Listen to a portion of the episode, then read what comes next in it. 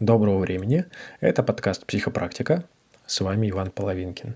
Тема выпуска будет э, у нас сегодня посвящена ошибкам, успехам, неудачам, провалам и одному интересному ощущению, которое, в принципе, сопровождает тут все вот эти события, ошибки, неудачи, провалы, э, удачи, да, в этом смысле. Это ощущение, что я недостаточно хорош. То, что очень часто люди а, буквально кладут свою жизнь, ну, в смысле, проживают свою жизнь в таком формате, что пытаются, а, ну, стать вот таким хорошим, а, стать таким, чтобы им гордились. И вот в этом ощущении, вот в, этом, а, в этой погоне за этим ощущением они буквально проживают свою жизнь так никогда и не став счастливыми, не испытав настоящего удовольствия, не испытав э, настоящего какого-то удовлетворения от того, что они делают. И, собственно, вся их жизнь строится вокруг того, что они делают не то, что они хотят. Вот про это у нас будет сегодня подкаст. Давайте начнем с ошибки, потому что ошибка и успех – это два таких понятия, которые э, во многом определяют э, то, что мы будем делать и то, чего мы не будем делать. То есть в зависимости от того, что мы называем успехом, да, что мы считаем успехом, мы к этому вроде как должны стремиться или хотим стремиться, а то, что считается ошибкой или неудачей, собственно, от этого хочется как-то избавиться, не допускать этого, хочется этого избегать. Но что самое интересное, это то, что, как вы понимаете, без контекста ошибка и успех – это просто две абстракции, то есть они ничего не значат. И в этом смысле ошибка не существует сама по себе, так же, как и не существует успех сам по себе. Это не какие-то качества, которые присущи человеку, ну, в том смысле, что да, наш язык, а, он делает такую интересную штуку, что мы можем сказать, вот этот человек успешный, а, а вот этот там другой человек – это неудачник, но это в любом случае будет субъективная оценка, наша оценка человека в каком-то контексте, в какой-то ситуации. И э, в этом смысле любой успешный человек, он в какой-то ситуации совершает какие-то действия, которые приводят его к неким результатам, которые мы можем назвать ошибкой или неудачей. То есть в этом смысле не существует качества универсального качества, с которым человек рождается, и которое мы можем назвать вот эта успешность, с которой он родился. Успешность и там, ошибочность, неудачность э, – это всегда субъективные оценки.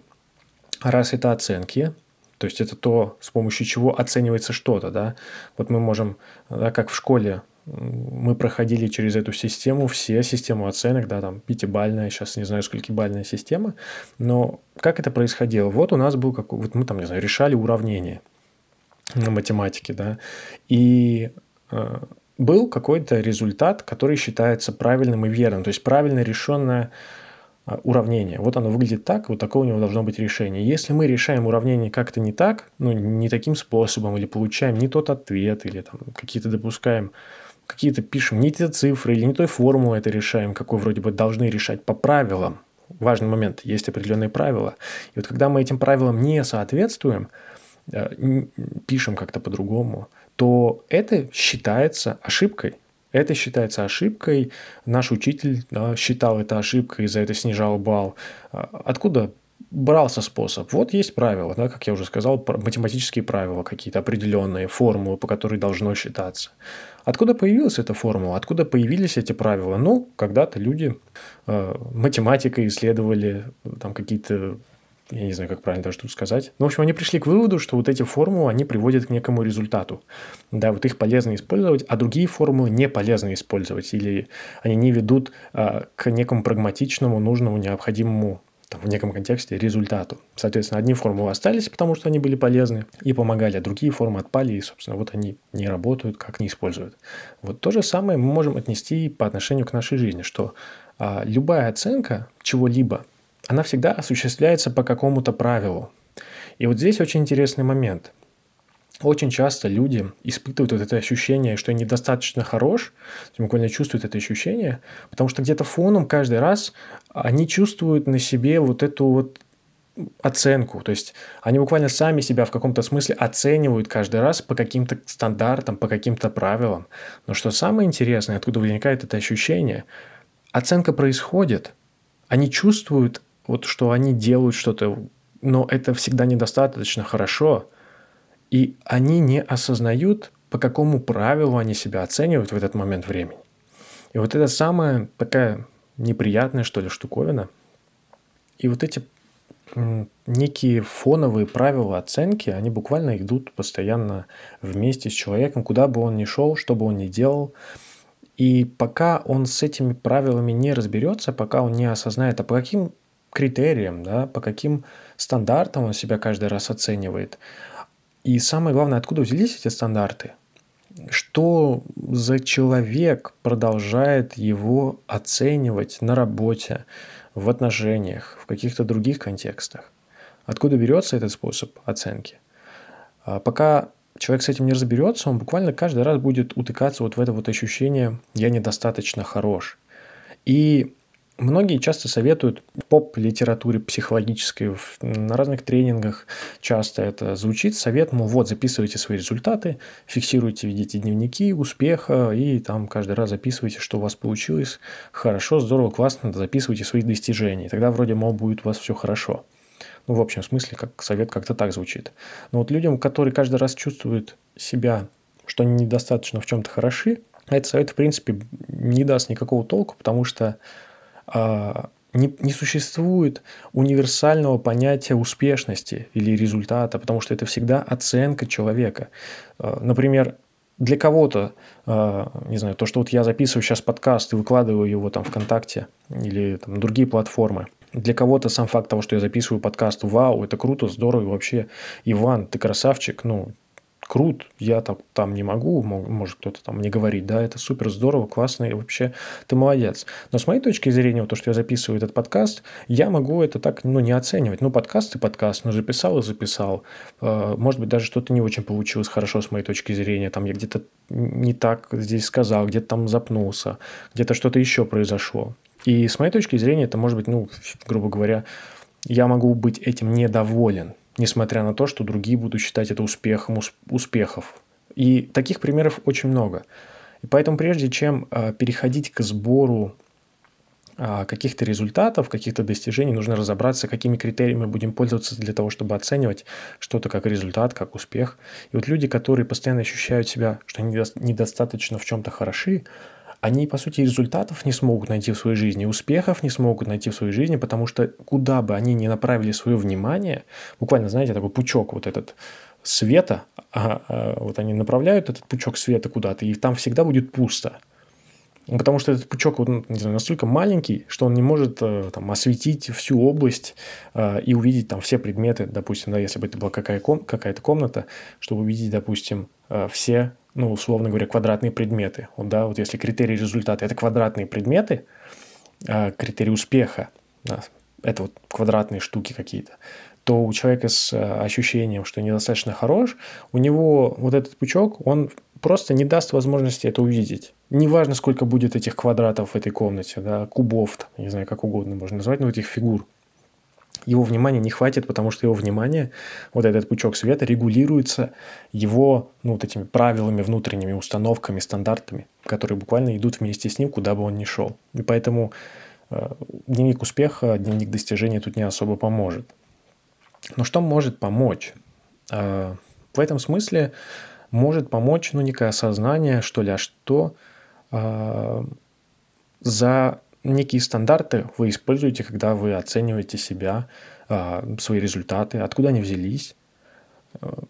Что это, за, что это за человек, который вас продолжает таким образом оценивать? Потому что, когда вы сами себя оцениваете, вы должны, знаете, так, посмотреть на себя со стороны каждый раз, взглянуть на себя со стороны, чтобы произвести оценку.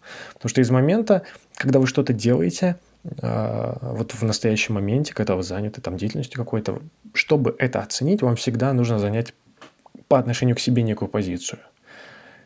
Но очень интересный момент. А чью позицию вы этот момент занимаете? То есть, чьи это глаза, чьими глазами вы смотрите на себя, на свои результаты? И очень часто тут может э, возникнуть множество разных ассоциаций. У кого-то это может быть мама, у кого-то папа, у кого-то учитель, у кого-то еще кто-то.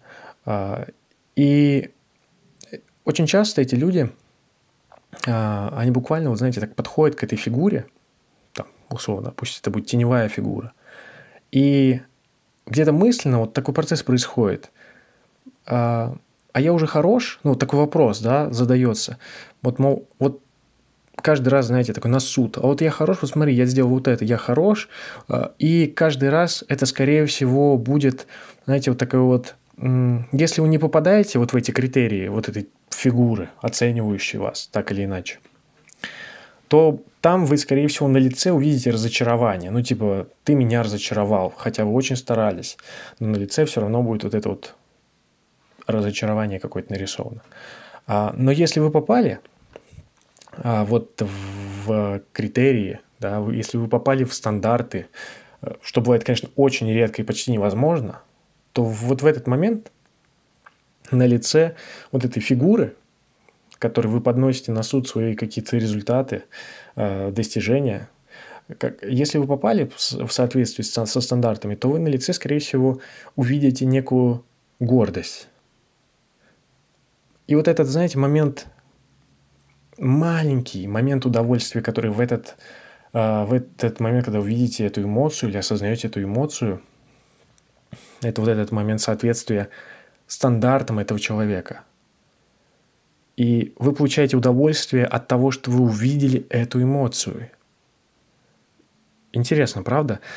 Вы видите чью-то гордость, ну точнее гордость вот этой теневой фигуры, и от этого чувствуете удовольствие, радость, удовлетворение. И что самое интересное, если вы замечали когда-либо, что вот это удовольствие в этот момент, он довольно непродолжительный. То есть он как пшик, он быстро заканчивается. Вот она раз, гордость есть, а потом, а потом, ну ты бы мог еще лучше сделать. Ну ты бы мог больше постараться. Ну ты бы мог э, покачественнее, там, да, больше усилий приложить. Это, этот момент э, гордости, он быстро сменяется еще большими требованиями к себе. И вот это ощущение, которое вы получаете от буквально от ублажания кого-то другого, видя, по сути, ну, вот эту вот, да, гордость, и, может быть, это вам было важно в этот момент времени.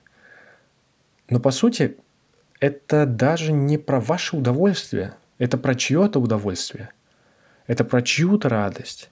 И вот представьте, человек же может жить а, ну, строить карьеру, давайте, нет, начнем с учебы, да, учиться, строить карьеру, там, строить отношения, а, жить в целом свою жизнь для того, чтобы видеть чье-то удовольствие, мимолетное зачастую, которое быстро сменяется еще большими там требованиями, вместо своего удовольствия.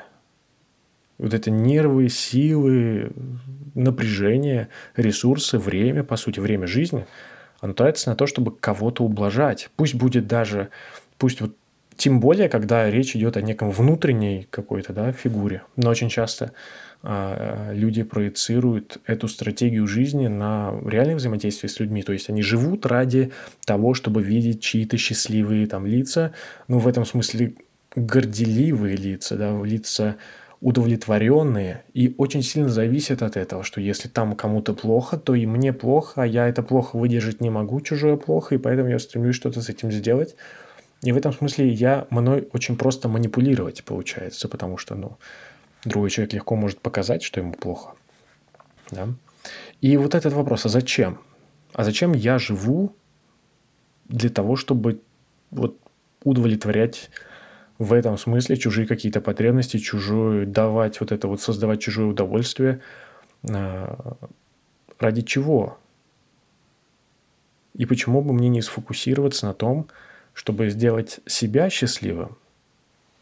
Это очень интересный такой момент, который позволяет начать осознавать вот эти стандарты, которые раньше были где-то в тени, исходили вроде бы, может быть, откуда-то из неосознаваемой части.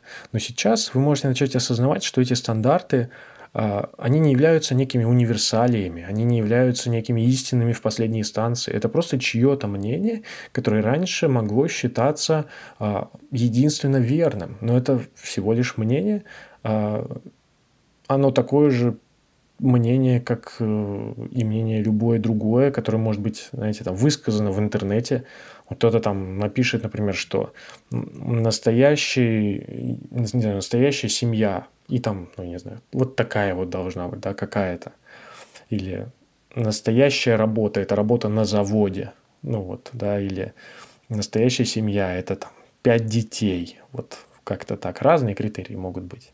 Но по сути, если вы подумаете, если вы это прочитаете а, в интернете, то вы скажете, это что за фигня? Типа, да, зачем? Или кто-то, или кто-то вас попросит там это сделать, да, и работать там, заниматься этим. Вы зададите вопрос, с чего я должен это делать для, для, для тебя?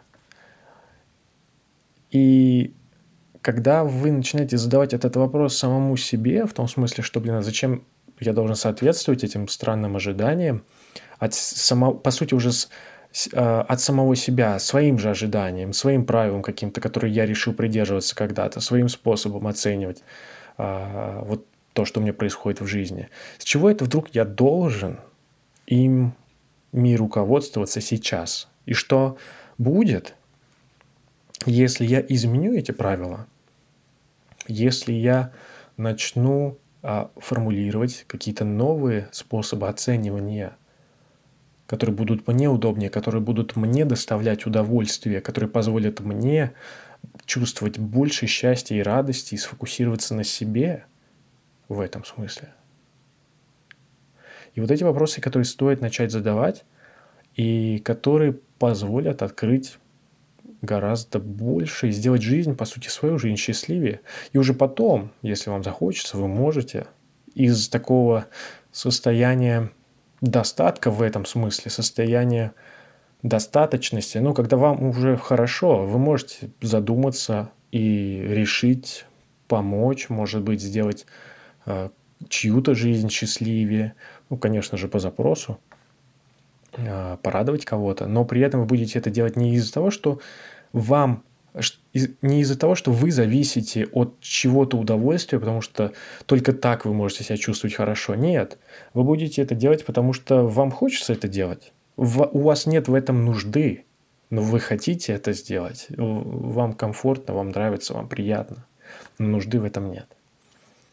Вот такие вопросы окружают сейчас э, вас, наверное. Я хотел бы, чтобы они вас окружали. А, я бы хотел, чтобы вы начали задумываться этими вопросами. И, в принципе, наверное, пока на этом я бы хотел сделать паузу. Возможно, в будущем я продолжу эту тему. Ошибки, оценки, достаточно хорош, недостаточно хорош, стандарты, которые связаны с этим. И если у вас будут по этой теме вопросы, то пожалуйста, задавайте их мне там, через почту, через сообщение.